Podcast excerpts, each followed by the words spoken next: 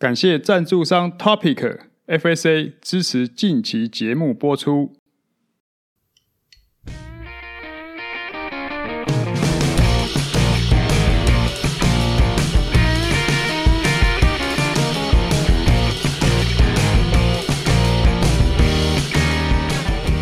Hello，大家好，这是大叔艾伦斯的 Podcast，我是 Alan，我是单车大叔张寿生。大叔，我们今天要谈的啊，是一个自行车的政府机关，它算是政府吗？好像也不是一个半官方的机构，半民方的机构，它就是 UCI。然后它的全名呢，以法文来说就是 Union Cyclist International 国际自行车总会。你对这个 UCI 有什么印象吗？印象哦。就是当然，第一个确实，只要英文的翻译，常常看到国外介绍，就是好像自行车运动竞赛的管辖政府呢，就是归他了。那不过补充一下，他是算是隶属于国际奥会底下的成员，所以也算是正式运动项目的认可单位。就是这样子一脉下来，就是从奥会，然后到这个各单项协会，然后再到到各国的这种去做一个配合，所以。呃，最早年比环台赛的时候，有派一个好像丹麦的叫 Hansen，嗯哼，然后他是有具有 UCI 裁判的资格，然后来做一个观察员，就觉得，诶，我们这个比赛好像有点国际感呢，然后加上这些老外选手的面孔，诶，这个好像是登上国际的这么一个小小的台阶，就开始起步了，嗯哼。其实我应该讲说，对消费者在意的，或是消费者看到的，就是你知道，现在包括说捷安特啊、Specialized 或是美利达的竞赛用的车架，他们在车架的立管那边会贴上一个 UCI Approved 的车架，那个代表什么意思呢？小贴纸，就是照前几年的规定，就是所有的车架呢，呃，都要送审、送检验。那当然，最早之前是轮组，因为也是轮组从传统轮组变成这些高。高框的啊，特别是碳纤维，还有说那种一体成型，包括说三位一体。三位一体是说，呃，碳纤维辐条、花鼓还有轮框，它这三个是做成一体式的。嗯，更早应该是像那个 Spinergy，那它只有四刀轮。啊，他为了怕说在比赛中这个，因为它这空间空隙很大，你不要摔车的时候，万一这个手啊头啊伸进去，那就真的很危险，变成血滴子一样。对啊，所以这些来讲，就变成它的管辖权呢，就开始对器材有所规范。所以从轮组一路管管到后来，就是碳纤维车架，嗯，就变成好像。当然，大家外界也会觉得，哎，这样子好像可以收不少的规 规费啊。那是对于车架厂商来讲，就成本也增加。但是有这样子的验证，跟这表示说是经过检验，比赛中是安全认可的。嗯，了解。所以 UCI 就是算是一个自行车政府的角色，而且算是一个老大哥。他管硬体，但是我们今天要讨论的就是说，他现在连软体的部分，就是骑乘姿势。当然，我们今天讲的是。竞赛选手，你去参加 UCI 相关的赛事，在台湾 UCI 的赛事应该就就是环台赛一场，还有国家锦标赛了，锦标赛也算、uh. 对。但如果说我们今天可能去参加的是台湾 KOM，或者是说呃那个组织，它赛事要讲说，我们今天是照 UCI 的规范，我们就要照着这个法条去走吗？这个认定上其实很大的模糊空间呢、啊，因为有的主办单位都会加写这一条、uh. 哦，我们参照 UCI 规则，但是你要注意是参照，对啊、呃，因为。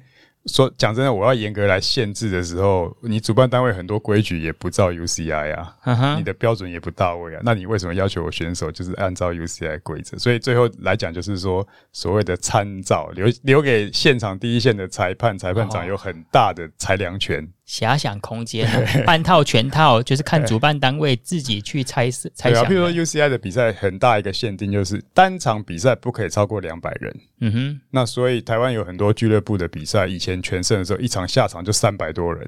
哦，你在安全上，在各方面上，其实都会有困难跟问题啊。嗯，而且我记得说这样子，他在作为补给对车的时候，他也有一定的限高嘛。对，就是基本上 SUV 跟像以前就是箱型车是不允许的，嗯，一般基本上都要用轿车，或者是现在最多容许到 crossover 这种，嗯、这种车款。因为为什么呢？因为在呃比赛中车队汽车的车队的间隙中有可能有选手，嗯，他在穿插就是跳岛，从补给从后面上个厕所要从后面追回去，他们很习惯会在车队里面穿梭。可是当你的汽车是箱型车或 SUV 的时候，你看不到，嗯，你的车高比人高，万一这样撞上去就夹心饼干了。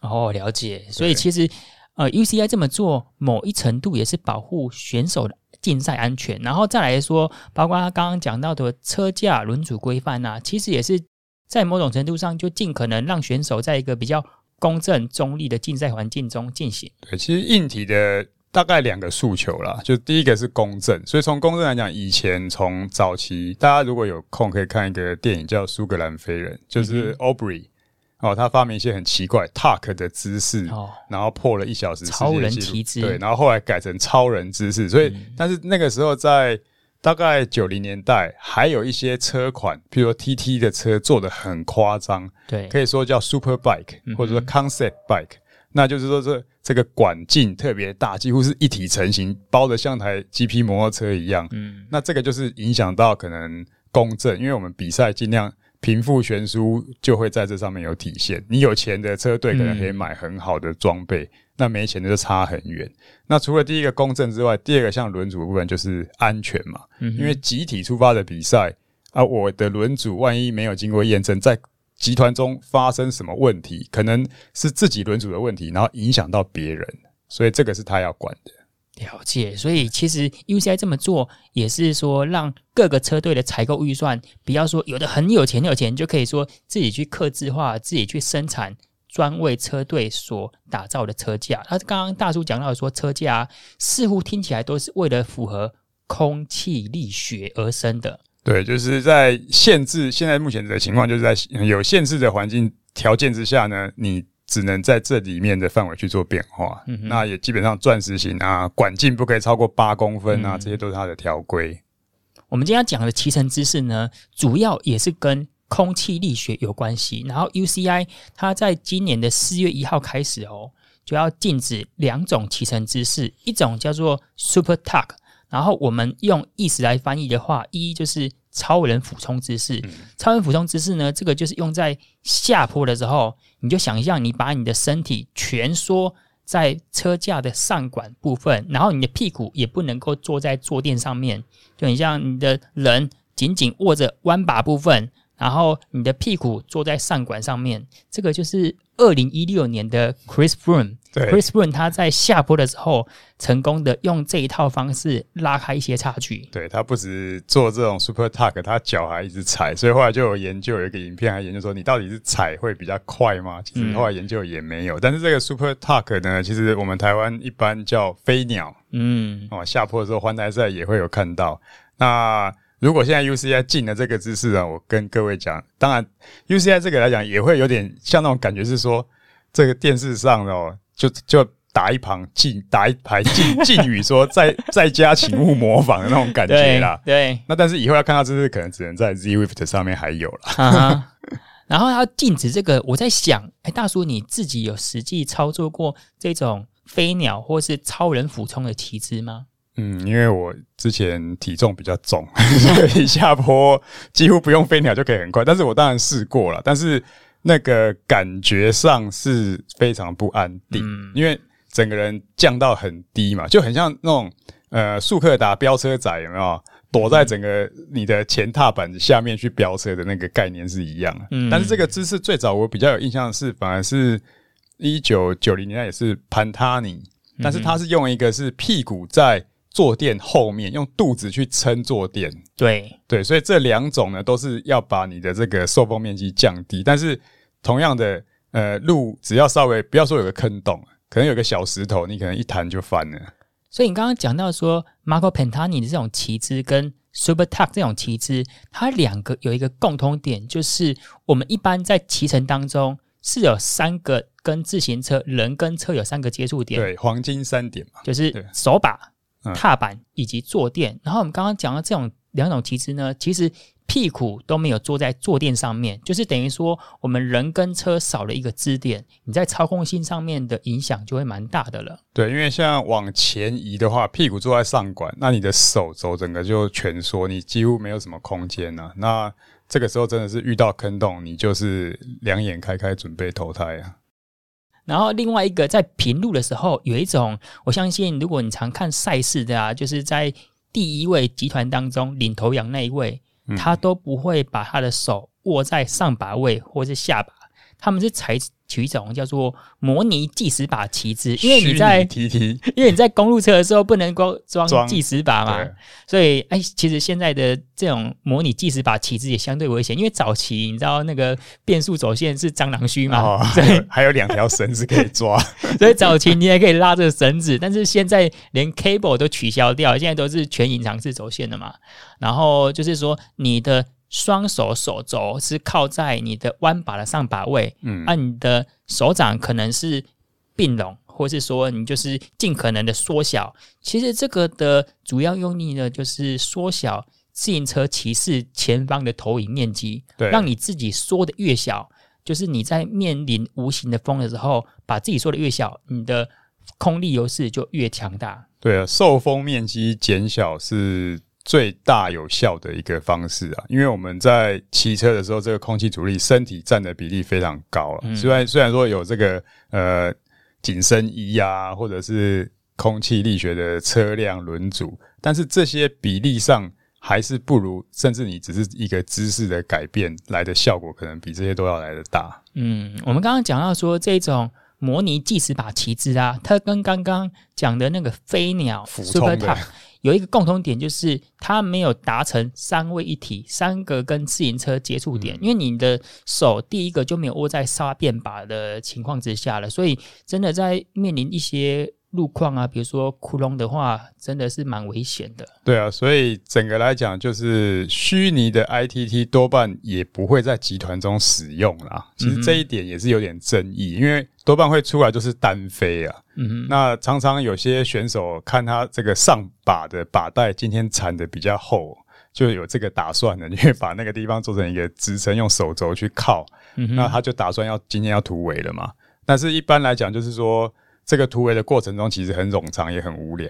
嗯、那当然，这个风向如果是又遇到这个逆风的话，能省一点是一点，所以尽量就是缩小自己。不过一般来讲，不会有选手在集团中用这个姿势啊。嗯，了解。然后如果以自行车 UCI 啊，它要把我们刚刚讲的这种 Super Tuck 禁止，以及说呃刚刚讲到那种模拟计时把位。静止的话，它如果要诉诸于文字，要怎么描写啊？就比如说，呃，你的人体三个 呃部位必须要跟那个自行车接触，包括说把手、踏板以及坐垫，是这样子吗？但是这个法律永远是这样，想要用简单的条文去描述复杂跟约束这个东西，嗯、而且 UCI 一贯都有这个习惯，就是说在这上面写的比较笼统，然后呢，让第一线的裁判有比较大的裁量权。嗯哼。可是你如果文字像你刚刚这样描述的话，我站起来抽车不行啊，我屁股离开坐垫啊。哦，对呢哈，啊、因为这样子，你看抽车的时候只剩下。把手的接触跟踏板的接触，屁股就没有啦。对啊，然后再来一个，就是说它有一个条纹是头部超过把手嘛，就是俯冲嘛。你你往前俯冲的 Super Tuck 的时候，他、嗯、怕你往前嘛。但是我既离开坐垫，头又往前，这有一个情况啊，冲刺。对，终点冲刺，Cavendish 他这样子都危险啊。所以，所以这个来讲，我是觉得这个法因为刚颁布啦，嗯、所以可能后续的这个执行啊，还有这些讨论啊。呃，也还是应该还有很大的空间。嗯、我也不排除会有一些乌龙判决，因为 UCI 的裁判的系统不是每个人，不是每个裁判都是选手或教练出身的。哦，也有是对体育热爱的退休人士，甚至他们这样投入，可是他们能够依照这个判罚或他们学习的过程，就只能看法条啊。嗯哼，所以他会有很大的可能会有一个磨合的空间呢。那另外一点是说。像这个俯冲飞鸟的姿势，一场比赛有时候到一百五十个人，你要怎么抓？对，而且集团前后甚至还有领先集团的产生。对啊，基本上现在就是说，如果大型比赛电视拍到，我相信电视有在拍，选手就不会这样做了。嗯、可是你中间过程中，嗯、特别是集团有分裂、落后，靠要想要靠下坡来追赶的时候，那这个来讲，选手可能习惯就就用上了。诶，这个裁判要怎么抓？对，因为人裁判裁判的人数远比选手要少很多啊。我相信他这个这条法则的阴影啊，应该是针对于 Chris Brown 在二零一六年，他那时候已经在领先集团了，他是个人领先，然后他想要拉大这个秒差，嗯，所以等于说他一个人在前面独冲的时候，想要借由下坡再增加一些些的时间差，因为他下坡不强嘛，他下坡又是体重轻的，但是我觉得他应该整个 UCI 在作为一个自行车竞赛的管辖权的这种所谓政府来讲。他还是要顾及到所有这个运动的发展跟安全呐、啊，所以基本上应该还是安全考量。也就是说，这些危险动作呢，呃，大牌的明星选手也尽量不要示范呐，嗯，对，小朋友在家不要学、啊，就不要让一般的民众有样学样。其实光这两种旗帜啊，我自己有试那个飞鸟旗帜，试一小段而已，我会觉得有点，因为台湾其实没有像说环法这种。封闭赛道，你一下子，比如说台湾的我们台中旗蓝色公路啊，或者是都会公园这边，一一下就有一个发夹弯了啊，对啊，而且蛮危险的。我们不知道说前面对向车子，他对方怎么开车。基本上这种姿势只会用在直的长下坡啦。那转弯多的地方，我看应该也很困难。但是这些都是在像呃。庇里牛斯山、阿尔卑斯山这种山系里面，他们有某些路段才 OK，才能够使用。关于空气力学与骑姿的骑乘速度影响啊，然后我们这一期就有做一个比较深度研究，我们就看到说，来自瑞士的 Swisside，它是一个空气力学研究机构，然后他们就用实际的风洞测试啊，让选手测试不同的骑乘姿势，然后所带来的空力数据差异。它这个是有发布在他们自己的官网部分，而且有蛮多外媒有引引述的。然后我们第一个就来讲说，在平路上面的骑姿，平路就是说一般的，就是你正常的握下巴。嗯、我觉得光要正常握下巴就不容易了。对啊，这个这个要姿势要 hold 住，其实也蛮吃核心跟这个手背的。这个斜方肌就肩膀这边都要撑着很大的力量，所以他讲的就是对照组哦，对照组就是握下巴。我相信这个对一般的骑士真的很考验他的核心肌群的能耐。然后再来他的实验组呢，就是 TT position，就是模拟 TT 姿势，然后就等于说我们的双手没有握在你的沙变把或者下巴部分，然后手肘靠着这样，对，手肘靠着，然后再来，当然说这个以时速四十五十。跟六十在测试的时候呢，它可以节省的瓦数是不一样的。比如说，我们在时速四十，以你正常握下巴，它是需要两百一十一瓦的功率输出。嗯、但是如果换到模拟 TT 姿势呢，它只需要一百八十八瓦，整整减少了二十四瓦的功率输出，欸，很多呢。嗯，那如果说时速越快，我们今天来到时速六十，当然这个可能只有那种是理论值啦，对，这是理论值的，可能真的很强，或者说你今天瞬间要冲出的时间，冲冲出的时候才可以做出这种速度嘛。呃，如果握下巴的时候是七百一十三瓦，然后模拟 TT 姿势呢，六百三十三瓦，可以整整减少了七十九瓦。也就是说，你速度越快的时候，这个空气力学的影响会更大。嗯。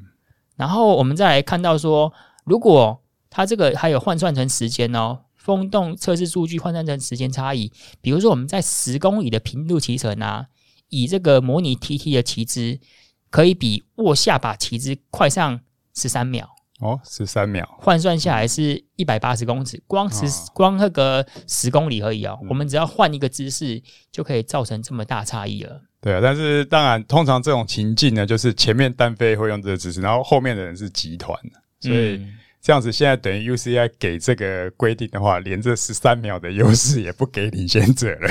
没错，因为刚刚大叔讲到说，我们模拟 TT 姿势啊，为什么比较难用在集团里面？是因为集团你不知道说今天来一阵风，或是前面的突然拉个刹车，你后面就像打保龄球一样，造成整个集团摔车了。对对对，所以。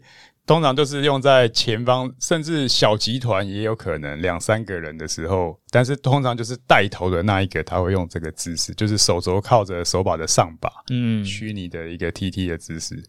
我们刚刚还有讲一个关键，就是说速度越快。空气阻力、空阻的影响越大，嗯，我记得有几本书就讲说，在时速二十五以上的时候，嗯，我们就讲说有链条的阻力嘛，有轮胎的阻力，其实这些都远远不及于空气阻力。嗯，时速二十五，嗯，但所以爬坡。就没有什么空气阻力。但 是我觉得 我们之前有，但是 Pro 的爬坡现在也时速都二十五以上了。而且我觉得最主要就是一个心理啊，嗯，就是你前面有一个配速员，就我们之前有聊到说啊、呃，在台湾台湾 KO 有发生一些呃被那个呃网友批评的车友对被网友批评的事件这样子啊，嗯、就是就是前面有一位 leader 来带。我觉得那个心理层面是会差很多的，脑子就放空，想办法跟好就好了。对啊，对啊，这个就是那个马拉松选手 Kipchoge 他在跑那个 Sub Two 破两小时的时候，嗯，你看那个前面一个一个领跑员 都是全世界最厉害的好手哎，对啊，就很像那个短程的冲刺飞弹，有没有？火箭呃，太空说要要升空，要不断的这个燃料桶在旁边辅助这样。嗯，没错。那我们刚刚讲到的说是频度。不同骑姿与骑乘速度影响，然后现在如果要换成 Super Tuck 飞鸟姿势，用在下坡的时候，因为我们讲到说这种飞鸟姿势它用在平路其实不太适合。对啊，因为你没有帮助的时候，你脚还要踩嘛，会影响到你踩踏的姿势啊，所以不然就是会像 Chris Froome 那种很很奇妙的踩踏姿势。而且你刚刚讲到说用那个飞鸟姿势，其实有踩跟没踩。好像差异不大，对啊，因为它速度已经够快了。然后我们刚才讲说，速度越快，它影响到的功率就越大。也就是说，你要付出的踩踏输出更快，才可以造成一些速度上的差异。然后我们现在就进到下坡的部分，以时速五十来说，一般如果说你握下巴骑姿，然后屁股坐在坐垫上面，需要三百五十六瓦。那如果说是用 Super Tuck 飞鸟。就是你的屁股是坐在上管部分，然后身体比较蜷缩啊，嗯，可以立即少了四十九瓦哦，来到三百零八瓦。它这是用做工的对应啊，就是来用瓦数来估算。实际上我们不会去用这个瓦数去骑这个姿势啊，它只是说换算成这样的动能跟需要的瓦数，然后来算。应该也是说，它这个算法应该。应该用类似用 CDA 的算法，可能会更可以准确的描述啊。它其实是有一个 CDA，CDA 一个是以握下巴，然后坐在坐垫上面是零点二二五，如果用那个飞鸟姿势是零点一九四，其实是差异是蛮大的哦。对，CDA 就是空气阻力啊，嗯，就是说我们这个。阻力的 drag 有有多少？所以，但是一般的听众可能不是这么了解。嗯，所以我们就是相对用功率跟那个速度直接讲描述啦，大家比较清楚。好，那我们在讲到说时速七十，就是速度更快的时候，你如果屁股坐在上面是需要九百七十九瓦。嗯，那如果你用飞鸟姿势，可以整整减少了一百三十五瓦。嗯，这样是差很多了吧？就动能省下，可以省下几乎是八分之一了吧？好，然后大叔，你刚刚讲到，就是说，如果换算成一段下坡路段哦，它这个有模拟，就是说，它这个就是要模拟的了，因为它是用风洞数据嘛，然后来模拟说，在一段十公里，然后八 percent 的算是一个稳定的下坡啊，用这个超人俯冲的骑姿，可以带来三十秒时间差。哇，三十秒，嗯，哦、因为刚刚讲到说这两个差异时速七十，我相信下坡做到七十并不会太困难。嗯，很多路段可以做到七十，甚至有一些环法选手，我们看到说那个可以破百嘛，对啊，它可以减少了一百三十五瓦。嗯，那因为我比较喜欢自行车器材硬体，你知道说光换那个 空力车架，对，空力轮组。嗯，那个可能都是两瓦到十瓦的差异。嗯，你今天只要换一个骑乘姿势还免钱的，当然这个代价可能是很危险的。哦。对啊，不一定免钱哦 可能要住院医疗费，赔上职业生涯这个几百万欧元的收入都没了。嗯，以时速七十来看，就可以立即减少一百三十五瓦的功率输出。嗯，这个差异真的很大。大家不知道说减一百三十五瓦的功率输出是怎样什么概念？我 我跟你讲，有时候可能有一些比较刚入门的骑士，嗯，他的所有的功率输出大概就是一百三十五瓦。对啊，就是因为光听这个省三十秒就很很诱人啊，嗯、所以难怪现在呃这种风气就越来越盛，就一到下坡呢，因为飞鸟姿势就比较没有差，因为下坡大部分大家都拉开，所以别人用我也得用啊，不然我马上就被拉开了。嗯、所以所以这个来讲，确实呃 UCI 是需要来做一个。呃，禁止，甚至就从宣导变成禁止，但是到后面来讲，大家就观察说，那你怎么执行？嗯哼，因为这后面可能会争议不断，特别是这些数据公开之后，对经理就会很在意啊。嗯，诶、欸，他有用，他有用，然后大家都在每个都在录影收证。对对啊，因为这个来讲，对选手来讲，既然有规定，因为为什么讲是呃，UCI 是自行车的政府，听起来很霸道，可是。嗯做这种公部门类似公家的事情，为了竞赛要公平哦，其实总是有人出来做过狼玩的黑黑脸呐。嗯哼，啊，但是又要做的公平，然后法条要定的可执行，这个确实也是非常困难的。嗯，刚刚大叔讲到说，UCI 算是一个老大哥的姿态嘛，我相信选手一定会把这个骑乘姿势，因为这个骑乘姿势也不是一些。讲难听点，阿猫阿狗随便练一下就可以上 上场的，那更危险，那更危险。对啊，我觉得是等于说变玩命关头了。为什么他可能练了好几个月的时间，就是 UCI 就是说，哎，你这个旗子不能用了。对，所以其实我觉得对选手来讲的话，因为我们现在的空气力学的车架轮组的发展，应该是已经到一个相对比较极致的情况了。嗯、你要再突破，可能都是一瓦两瓦的差异。我们今天这个骑乘姿势差是可以差到一百三十五瓦的哦，嗯，等于以前选手的练的倚天屠龙剑有没有？现在就把你的剑说，哎，那个那把剑不能用了，你这个骑乘姿势不能用的，你的飞鸟姿势不能用，然后你这个模拟 TT 把位的旗子也不能用了。这样比喻啊，就是狮吼功，但是呢，不能有大喇叭了。哦，对对，差不多是这个意思。你还是可以练狮吼功，好好的去练，但是禁止你加这种。呃，扩大的方式，因为这个有安全性的问题啊。嗯，我相信以选手的角度来看，大叔，你会觉得 UCI 是管太多，还是真的是为了保障我们选手的竞赛安全呢？如果你今天是选手立场来说的话，嗯、我如果我是选手立场，我会觉得你管太多。嗯哼，啊，但是现在跳开选手的身份来看的时候，平心而论是是这个，我觉得这是形象包装的问题了，就是说。是该宣导、该管理，但是呢，方式还有他以往一一一致以来这产生的这些 argue 的问题的场面，就是大家就会觉得是负评啊，然后会觉得你你出什么，我就是先排斥，或先先觉得不可行，然后先反弹，然后慢慢的才去接受，就是像早期嘛，早期职业选手不用戴安全帽，嗯哼，也是 UCI 规定嘛，他规定他当初的规定还用。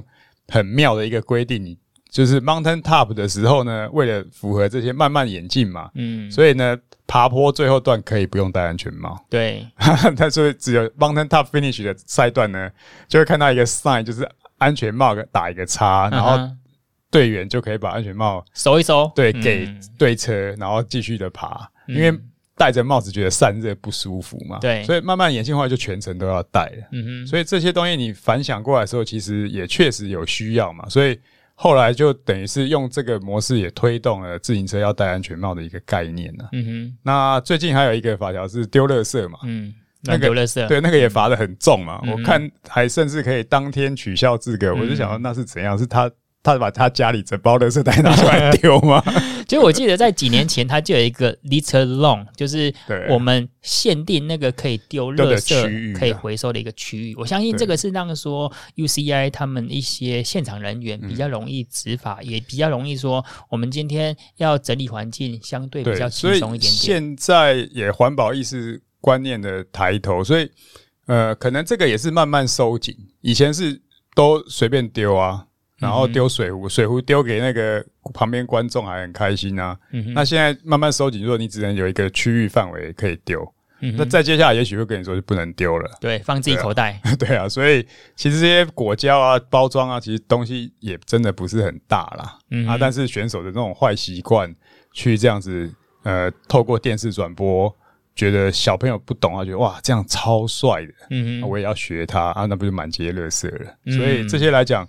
在管理上，它确实有有这个功能跟作用，然后也需要这样做。只是说，UCI 每次定一个法的时候呢，它可能没有解释的很清楚。嗯哼，好我们好像现在帮他做了业配，帮他解释形象包装了一下，对不对？所以其实这个来讲，就慢慢大家会接受了，然后后面就会觉得，哎，就是要这样做，那就没什么问题了。对。其实刚刚讲到丢垃圾啊，台湾的年度大拜拜就是五岭。嗯对啊，像之前我们的伙伴朋友，他们大飞哥，大飞哥，他都还去捡那些果胶的包装哎，然后捡下来很惊人哎，几百条。人家是净滩组织，我们有一个净净山组织，对啊，啊，然后帮这个收下来，真的是蛮多。其实以前那个新城信也来，他也讲了啊，他他也是说。他参加了那个台湾 KOM，对，然后完了也是公开的讲说，请大家就是乐色不要这样丢。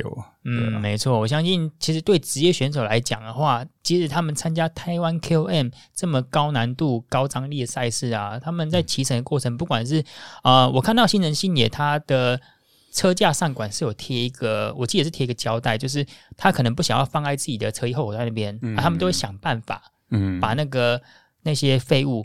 好好的放在车架，或是放在你的车衣后口袋上面。所以以后水壶工可能还要兼垃圾工，就是不能够那个垃圾随便落地啊！啊所以我们今天讲到的主要是 UCI 对于软体跟硬体的规范以及限制啊。其实你摆脱自己选手的身份，或者说你从一个大众比较一个公中立的角度来看，你会发现 UCI 这么管好像。有他的利益所在，为为了群众的利益，其实这个出发点是不错的。对，也是对啦，因为维护这个运动的安全性跟永续的发展嘛，我觉得他站在这个高度，他是应该要做这些事情。所以，呃，选手就是血气方刚、小屁孩、爱耍帅，各种情况都会有。那你回归到体育竞赛，这种元素是要有，可是哪些事情该做，哪些事情不该做，那 UCI 这个角色就有点像监护人的角色了。嗯，对。那我们从一开始 UCI 的硬体规范，硬体规范，我们刚刚讲到一个六点八公斤的限重，哦，对啊，呃，六点八公斤，你你你觉得这是一个过时宜的规范吗？其实，当然当初不知道他怎么定的啦。嗯、当初这个六点八公斤出来，其实也有很多的意见。因为假设我今天身高呃一五，就是个子小的选手，嗯、或者是女性的选手。那跟身高很高的选手，嗯哼，你光用除来算这个算百分比，这个车重在跟体重之间的百分比，你说安全吗？他完全也没有办法。假如我身高一百九，我的车也可以轻到六点八，那我是不是相对于身高一六零像女生，嗯哼，对啊，她的车是不是就应该轻到五点八？嗯，这个比例才会对嘛。所以当初光这个法条出来也是争议很多，然后呃，再来是当初的。车厂做轻量化零件的能力也没有现在好。那现在现在已经能力都非常好，之后常常看到那个选手在过磅之前还要加重啊，嗯，就是加那些重量，想办法可能能藏的地方就藏啊，能绑啊，然后要能够还要规定是要固定，就不能拆掉。所以呃，反而对选手来讲，现在就有一点点。困扰，我觉得再过个五年，会不会这个六点八 已经算是有点重的车？对啊，现在看到说一些顶规顶规款的车子大概三十万左右，他们是公路碟刹配功率计，对啊，都大概六点零几公斤而已，非常的轻量。那所以就变成说，在选手在过称重检验车之前，我看过的是什么加链条啦。嗯哼。就是链条绑在后下叉，然后加绑工具啊，对，手把里面塞东西啊，就是各种的、uh. 各种的方法，但是一般都会塞在五通，尽量绑在五通，就齿盘下面这个地方，嗯、因为在操控上的影响会比较小。嗯哼，就是把重量固定在车架相对比较下半，比较重心。我在说以后可能在水壶洞有没有？我们除了下管、立管有两个。然后要可能要像那些旅行车下管的下面还要锁两个水壶洞，干什么？就是来锁加重的东西。哦，有道理耶。对，那这样子的话就不用那边绑来绑去啊。早期我印象中看那个 Cycling News，它是直接把那个铅块或者是圆形的铅块直接放在那个立管那边。可是现在立管也不能放，因为有些人是装那个 Shimano Di Two 嘛，他装那个坐管电池。对啊，所以我看就剩下那个空间，就改成像旅行车可以装三个水壶架的那个位置，第三水壶架那个位置再打两个洞，然后呢可以锁一些配重。嗯哼，那不然的话，整台车真的太轻，然后每次在验车的时候又手忙脚乱的。嗯，对啊，而且常常就是。你在家里用的秤跟现场用的秤不是同一个秤啊？对哦，对啊，这个我们上次也讲到说，这个胎压计呀，它也是有正负 PSI，正负一到正负三嘛。那如果体重计的话，可能差一百公克、两百公克，那个刚好就是执法边缘，很容易你就被取缔了。对，好。那我们今天讲的就是关于骑乘姿势啊，就是骑乘姿势对于空气力学以及速度影响。当然，我们刚刚讲到这两个骑乘姿势，不管说是模拟计时把位，或是飞鸟 Super Tuck 姿势啊，这真的是适合有练过的大叔才能够使用。嗯、有有练习过的选手，你才能够在一些相对比较封闭的赛道来进行。那一般的民众，我们真的不要随便在家里面尝试。对，就是还是安全为重啊。嗯，好，那我们这一集聊的主题差不多就是这样子。感谢你的收听。如果你想听什么主题啊，可以在 FB 搜寻“大叔艾伦士”，或是透过 Podcast 留言告诉我们。这一集就到这边，我们下次见，拜拜，拜拜。